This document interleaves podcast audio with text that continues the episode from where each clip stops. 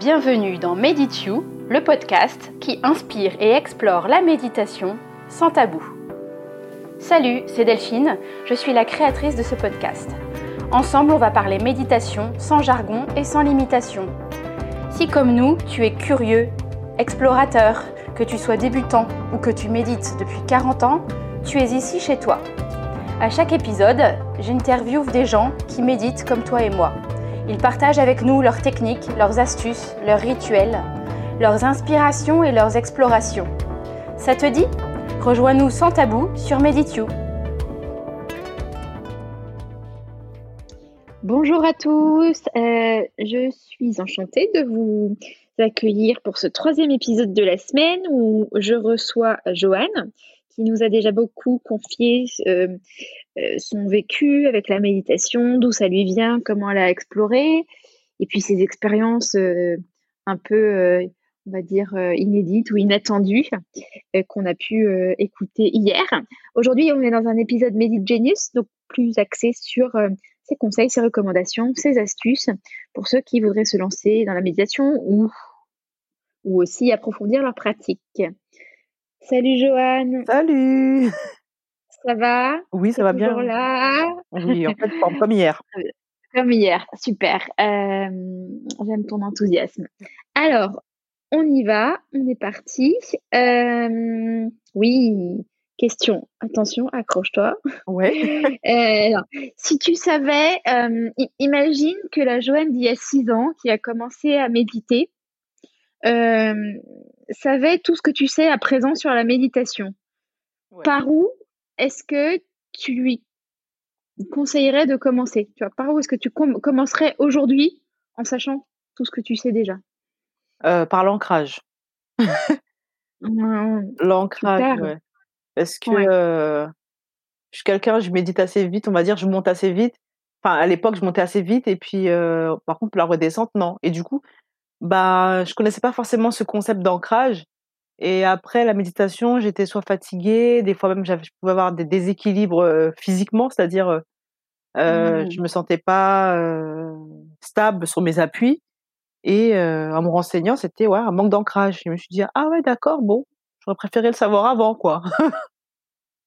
oui, c'est vrai que c'est une, vraie question. Et du coup, pour t'ancrer, toi, tu, tu en parlais un petit peu tout à l'heure. T'imagines descendre dans le cœur de la terre, c'est ça? C'est ça, ouais. J'imagine descendre dans le cœur de la terre ou bien euh, que dans mes pieds, il y a des câbles qui se relient directement euh, au centre de la terre. Piou ouais. Voilà. Et puis, euh, comme j'aime aussi bien les, les pierres, les cristaux, mmh.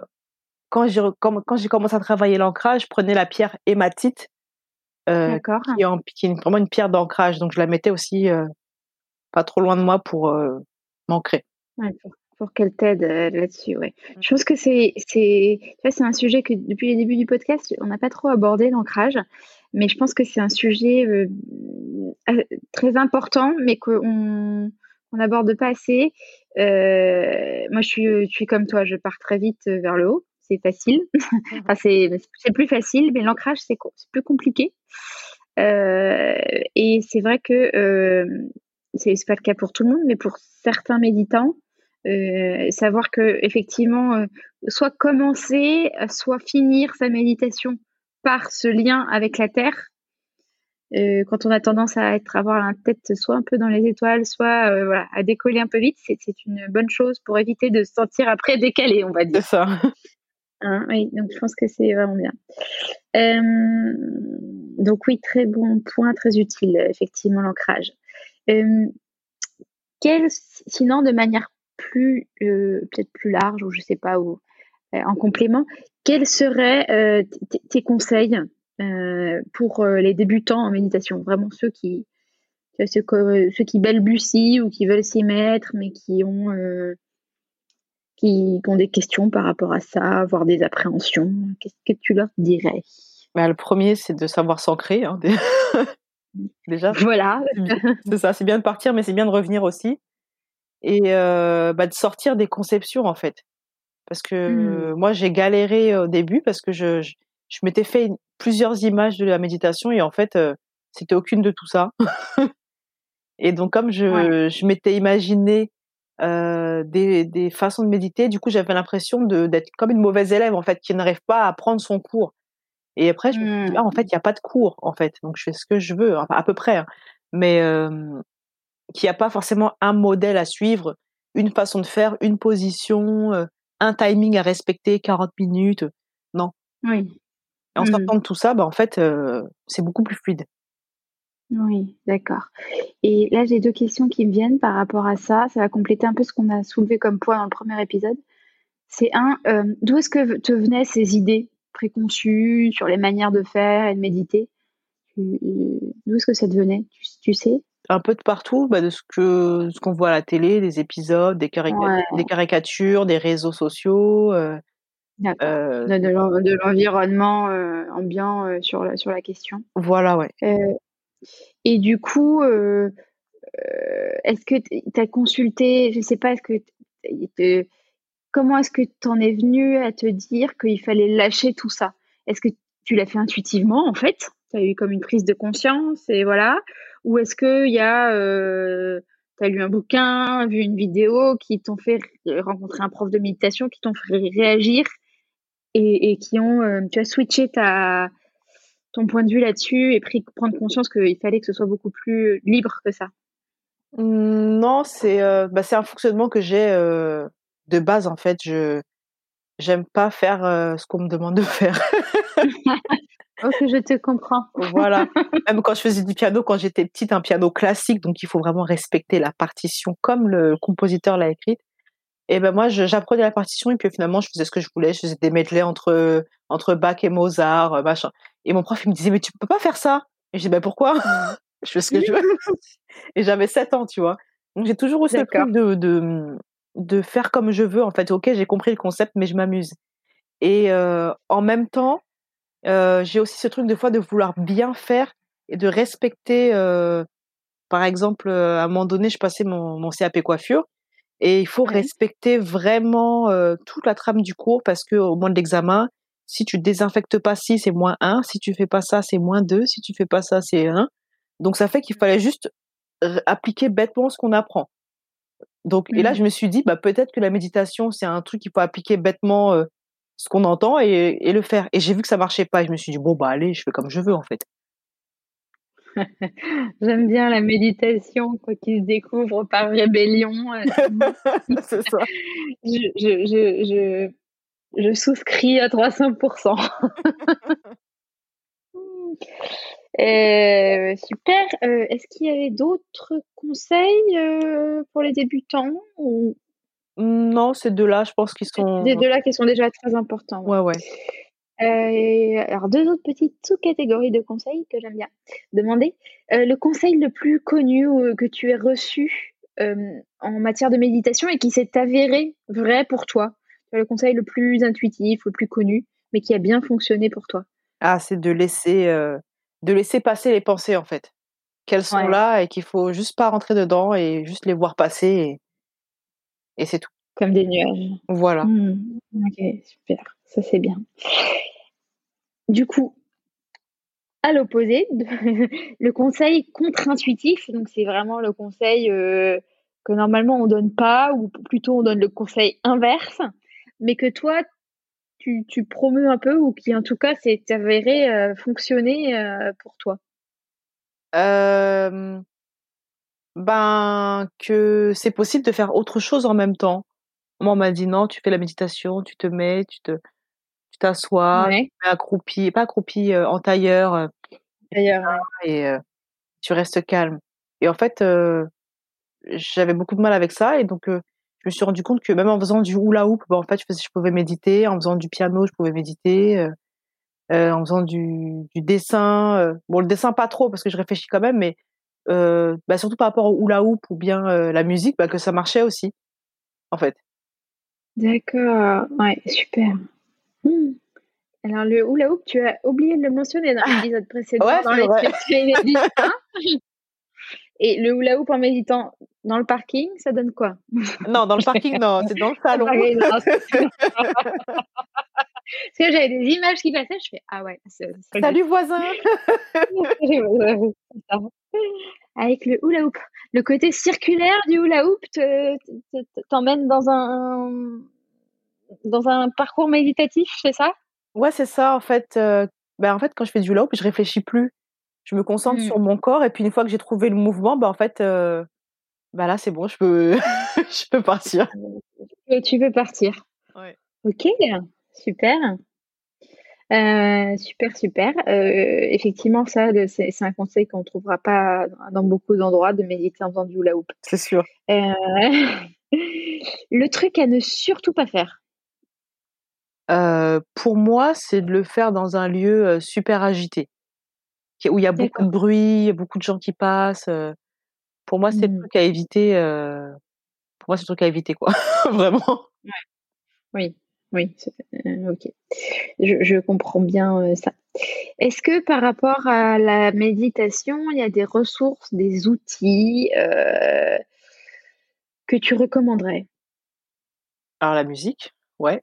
Mmh. Il y a plein de vidéos YouTube, fréquences, machin, musique méditative, que c'est pas mal en fait pour pour bah, laisser son mental en fait se reposer ou voilà, c'est vraiment bien la musique, je trouve. Ou de faire aussi. Euh, après, il y a la, nature, hein, si possible. Si quelqu'un a une rivière à côté de chez soi pour entendre le bruit de l'eau, par exemple, c'est bien aussi. Et euh, les cristaux, j'en parle encore. oui, non, non, mais tu fais bien, tu fais bien. Euh, il y a des cristaux qui, pour les gens qui sont plus sensibles en fait aux cristaux, c'est là que ça peut aider. D'accord, super, à expérimenter. Euh, et enfin, ma petite question euh, de fin que j'aime bien. Si la méditation était une potion magique, quel serait ton ingrédient euh, secret ou favori pour en faire une saveur unique? Ah ah, ouais. Ah ah, Là, j'en ai, une qui vient de me venir, je fais, je peux peut-être pas le dire. Si, vas-y. Si. vas-y, là. Ah, je pense que au point où on en est, tu peux y aller. ouais, méditer, à poil. Franchement, c'est le kiff. ah ouais? Ouais. Il faut être sûr, faut être sûr de ne pas être dérangé, hein, par contre. Ouais, ouais, oui, oui, oui. Mais alors, dans quel lieu? Parce que, tu vois, c'est soit dans son lit, dans son bain, dans... enfin, bon, dans son bain par définition, généralement. Ouais. T'évites d'être, euh, en maillot de bain dans ta propre baignoire, mais euh, tu peux nous en raconter un petit peu plus pour qu'on visualise? En visualiser, ouais. Donc, ouais, dans la chambre, euh, moi, j'aime bien mettre des bougies, je mets de l'encens. quand je peux, je mets des fleurs ou même des fausses fleurs, enfin, peu importe. Euh, je dans mon lit, en fait, comme si je me faisais une réception, je me reçois, voilà, je m'invite. Et oh! voilà, c'est super beau, je m'invite et puis je me pose, je m'assois et, et je médite. Du coup, à poil. Voilà. Et du coup, bah, je, je sais pas, c'est bien. et ça t'apporte, c'est comme si tu te mettais plus à nu, ou là je fais de la surinterprétation mentale, ou c'est en termes de sensations corporelles aussi? Ouais, c'est ça, c'est ça qui te. Ouais, c'est vraiment de, de, de sentir, euh, bah de, de, plus rien sentir en fait. du coup, en fait, déjà, rien que le fait de préparer en fait la chambre pour me recevoir, c'est euh, c'est une façon pour moi de, de me mettre à la première place. Que souvent, je sais pas si c'est comme ça pour tout le monde, mais je sais que moi, des fois, je peux considérer d'autres personnes plus importantes que moi-même, tu vois, dans des, même mmh. au niveau de certaines attentions. Et du coup, je prépare le lieu comme si je recevais quelqu'un, mais c'est moi. Et donc, ça fait, ah oui, c'est moi, je suis la plus importante pour moi-même. Et ensuite, le fait d'être euh, d'être nue, en fait, c'est que je, me suis libre, en fait. J'ai plus de j'ai plus de de masque, j'ai plus de contraintes sociales, il n'y a plus rien, en fait. C'est juste moi et moi. Waouh, super. Moi, je trouve ça, ça aussi, c'était, c'était, c'est, quand même en dehors des sentiers. Ah oui, c'est sûr. Euh, euh, du coup, je vais, je, je, je vais te poser. T'en as encore d'autres des expériences comme ça? Parce que j'ai plus de questions, mais je, veux être sûre de ne pas louper une autre pépite. Euh, écoute, là, je cherche. Non. non. Bien, mais écoute, merci en tout cas pour ta tes confidences, on va dire. mais mais j'aime beaucoup le, bah, le côté se recevoir soi. Je pense que c'est quand même hyper important et que la méditation, ça permet vraiment ça. Et, et aussi le côté, effectivement, voilà, sensoriel et le fait de se sentir libre par rapport à ça, c'est effectivement bien. Euh, avant qu'on clôture cet épisode, parce que demain on sera euh, dédié à un thème en particulier qui t'est cher, j'en ai un dit pas plus pour l'instant. J'ai une petite question qui s'adresse à la maman que tu es. Euh, les enfants, la méditation, t'en penses quoi? T'as essayé? Pas du tout? Ouais, j'ai essayé. Au début, j'ai essayé une première fois. Je pensais qu'ils allaient rester immobiles. Et ça s'est pas du tout ça s'est pas du tout passé comme ça. Maman, c'est fini? Maman, euh... c'est pas du tout passé comme ça. Euh, par contre, ils me voient méditer euh, quand je le fais le matin. Bon, des fois, je le fais dans ma chambre, mais quand je...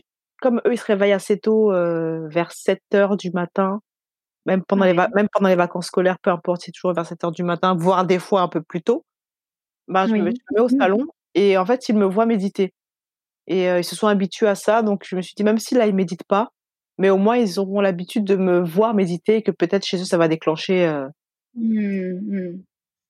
Et ils apprennent aussi, du coup, à avoir le, respect pour ce temps que tu t'accordes à toi-même. C'est ça, parce que des fois, je les entends Non, va pas dans le salon, maman est en train de méditer. Et après, ils retournent. c'est trop mignon. c'est trop mignon. D'accord. Ah bah voilà, c'est marrant. Euh, super. Bah écoute, merci pour cet épisode haut en couleur. Euh, et, et on se retrouve demain pour parler euh, méditation et musique. Super. Super. Merci beaucoup, Joanne. Et à, demain. à demain. au revoir.